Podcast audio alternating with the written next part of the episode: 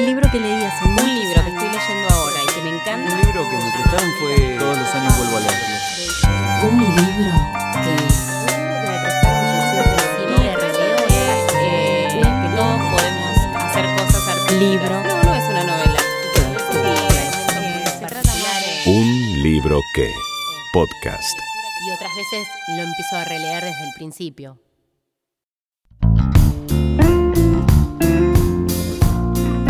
Soy Adolfo Stambulski. Elegí este cuento de Roberto Arlt. El crimen casi perfecto.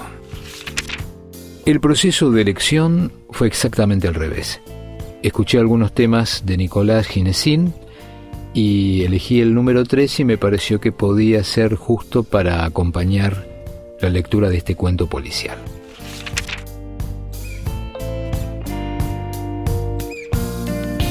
El crimen casi perfecto. La coartada de los tres hermanos de la suicida fue verificada. Ellos no habían mentido. El mayor, Juan, permaneció desde las 5 de la tarde hasta las 12 de la noche detenido en una comisaría por su participación imprudente en un accidente de tránsito. El segundo hermano, Esteban, se encontraba en el pueblo de Lister desde las 6 de la tarde de aquel día hasta las 9 del siguiente. Y en cuanto al tercero, el doctor Pablo, no se había apartado ni un momento del laboratorio de análisis de leche de la Herba Compañía, donde estaba adjunto a la sección de dosificación de mantecas en las cremas. Lo más curioso del caso es que aquel día los tres hermanos almorzaron con la suicida para festejar su cumpleaños, y ella, a su vez, en ningún momento dejó traslucir su intención funesta. Comieron todos alegremente. Luego, a las dos de la tarde, los hombres se retiraron. Sus declaraciones coincidían en un todo con las de la antigua doméstica que servía hacía muchos años a la señora Stevens. Esta señora, que dormía fuera del departamento, a las siete de la tarde se retiró a su casa. La última orden que recibió de la señora Stevens fue que le enviara por el portero un diario de la tarde. La criada se marchó. A las siete y diez el portero le entregó a la señora Stevens el diario pedido, y el proceso de acción que ésta siguió antes de matarse se presume lógicamente así. La propietaria revisó las adiciones en las libretas donde llevaba anotadas las entradas y salidas de su contabilidad doméstica, porque las libretas se encontraban sobre la mesa del comedor con algunos gastos del día subrayados. Luego se sirvió un vaso de agua con whisky y en esta mezcla arrojó aproximadamente medio gramo de cianuro de potasio. A continuación se puso a leer el diario, bebió el veneno y al sentirse morir trató de ponerse de pie y se cayó sobre la alfombra. El periódico fue hallado entre sus dedos tremendamente contraídos. Tal era la primera hipótesis que se desprendía del conjunto de cosas ordenadas pacíficamente en el interior del departamento, pero, como se puede apreciar, este proceso de suicidio está cargado de absurdos psicológicos. Ninguno de los funcionarios que intervenimos en la investigación podíamos aceptar congruentemente que la señora Stevens se hubiese suicidado. Sin embargo, únicamente la Stevens podía haber echado el cianuro en el vaso. El whisky no contenía veneno. El agua que se agregó al whisky también era pura. Podía presumirse que el veneno había sido depositado en el fondo o las paredes de la copa, pero el vaso utilizado por la suicida había sido retirado de un anaquel donde se hallaba una docena de vasos del mismo estilo, de manera que el presunto asesino no podía saber si la Stevens iba a utilizar este o aquel. La oficina policial de química nos informó que ninguno de los vasos contenía veneno adherido a sus paredes. El asunto no era fácil. Las primeras pruebas, pruebas mecánicas como las llamaba yo, nos inclinaban a aceptar que la viuda se había quitado la vida por su propia mano. Pero la evidencia de que ella estaba distraída leyendo un periódico cuando la sorprendió la muerte transformaba en disparatada la prueba mecánica del suicidio. Tal era la situación técnica del caso cuando yo fui designado por mis superiores para continuar ocupándome de él. En cuanto a los informes de nuestro gabinete de análisis, no cabía duda. Únicamente en el vaso donde la señora Stevens había bebido se encontraba el veneno. El agua y el whisky de las botellas eran completamente inofensivos. Por otra parte, la declaración del portero era terminante. Nadie había visitado a la señora Stevens después que él le alcanzó el periódico. De manera que si yo, después de algunas investigaciones superficiales, hubiera cerrado el sumario informando de un suicidio comprobado, mis superiores no hubiesen podido objetar palabra. Sin embargo, para mí, cerrar el sumario significaba confesarme fracasado. La señora Stevens había sido asesinada y había un indicio que lo comprobaba. ¿Dónde se hallaba el envase que contenía el veneno antes de que ella lo arrojara a su bebida? Por más que nosotros revisáramos el departamento, no nos fue posible descubrir la caja, el sobre o el frasco que contuvo el tóxico. Aquel indicio resultaba extraordinariamente sugestivo. Además, había otro. Los hermanos de la muerta eran tres bribones. Los tres, en menos de diez años, habían despilfarrado los bienes que heredaron de sus padres. Actualmente sus medios de vida no eran del todo satisfactorios. Juan trabajaba como ayudante de un procurador especializado en divorcios. Su conducta resultó más de una vez sospechosa y lindante con la presunción de un chantaje.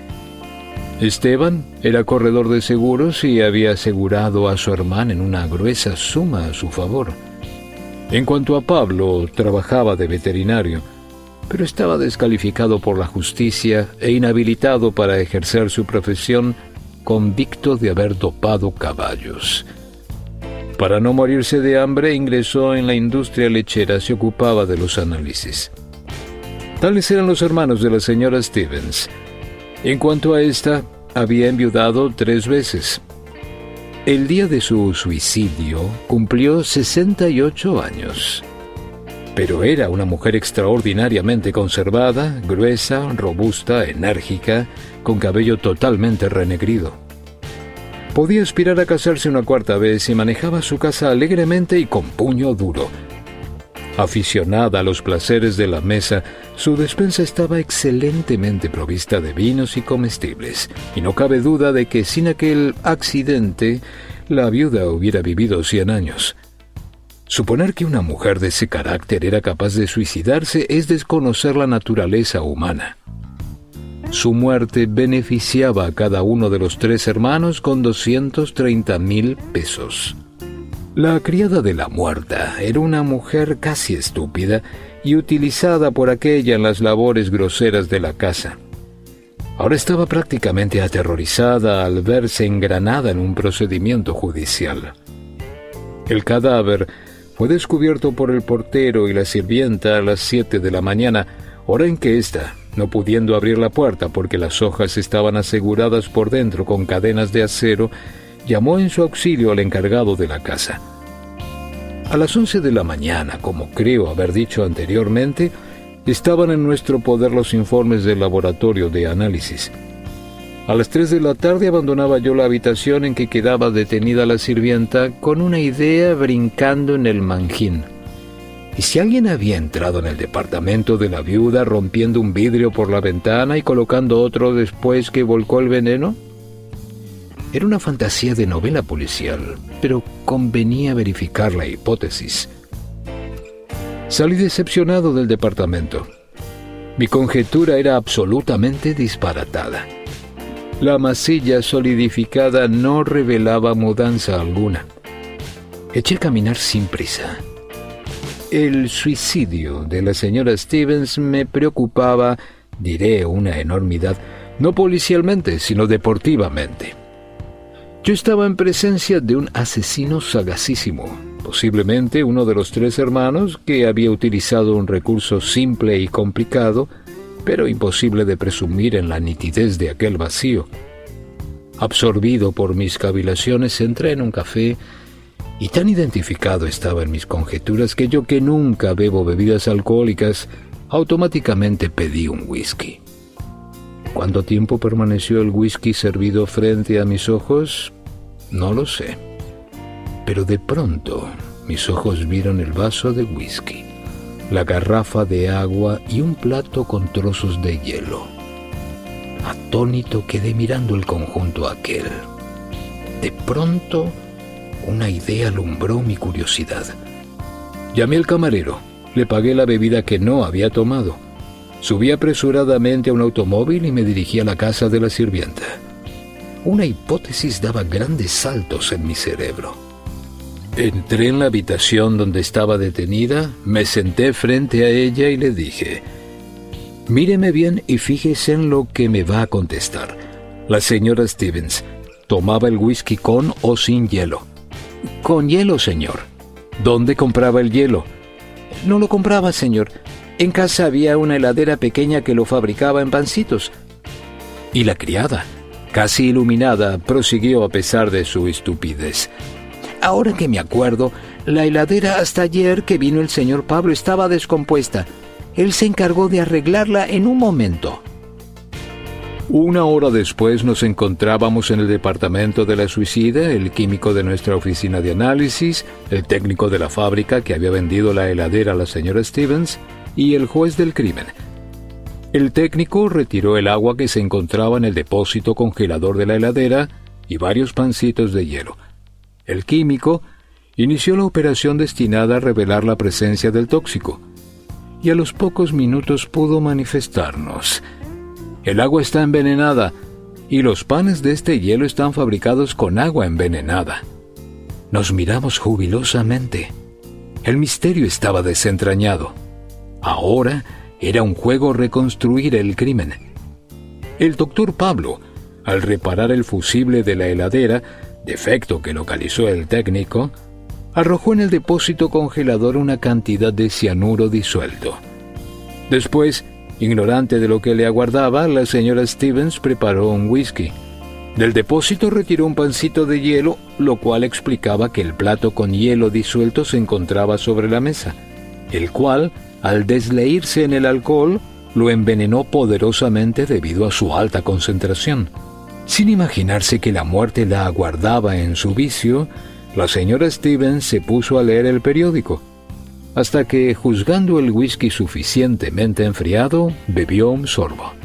Los efectos no se hicieron esperar. Nos quedaba sino ir en busca del veterinario. Inútilmente lo aguardamos en su casa. Ignoraban dónde se encontraba. Del laboratorio donde trabajaba nos informaron que llegaría a las 10 de la noche. A las 11 yo, mi superior y el juez nos presentamos en el laboratorio de la ERPA. El doctor Pablo, en cuanto nos vio comparecer en grupo, levantó los brazos como si quisiera anatemizar nuestras investigaciones. Abrió la boca y se desplomó inerte junto a la mesa de mármol. Lo había muerto un síncope. En su armario se encontraba un frasco de veneno. Fue el asesino más ingenioso que conocí.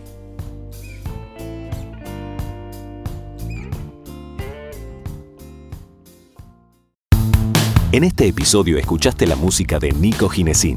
Podés seguirlo y hacerte fan en facebook.com barra Nico Ginesin. Nos despedimos con Canción como Voz. De su material de estudio, Ciclo. Hace tiempo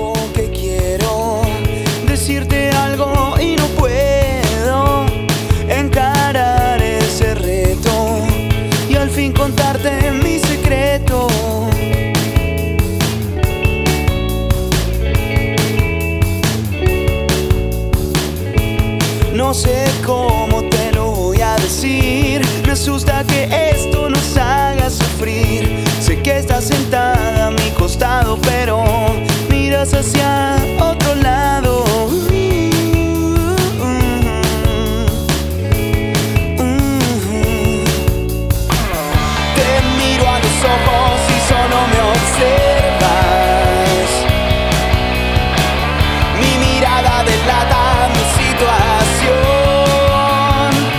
Cantarte esta canción.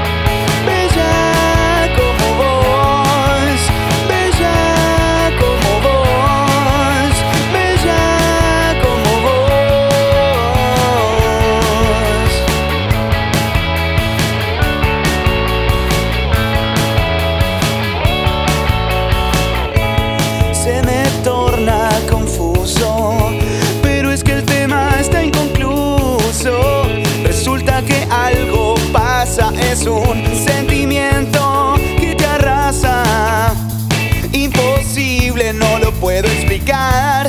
Finalmente te quisiera besar. Yo sin embargo sigo atento por si te trae acá el viento.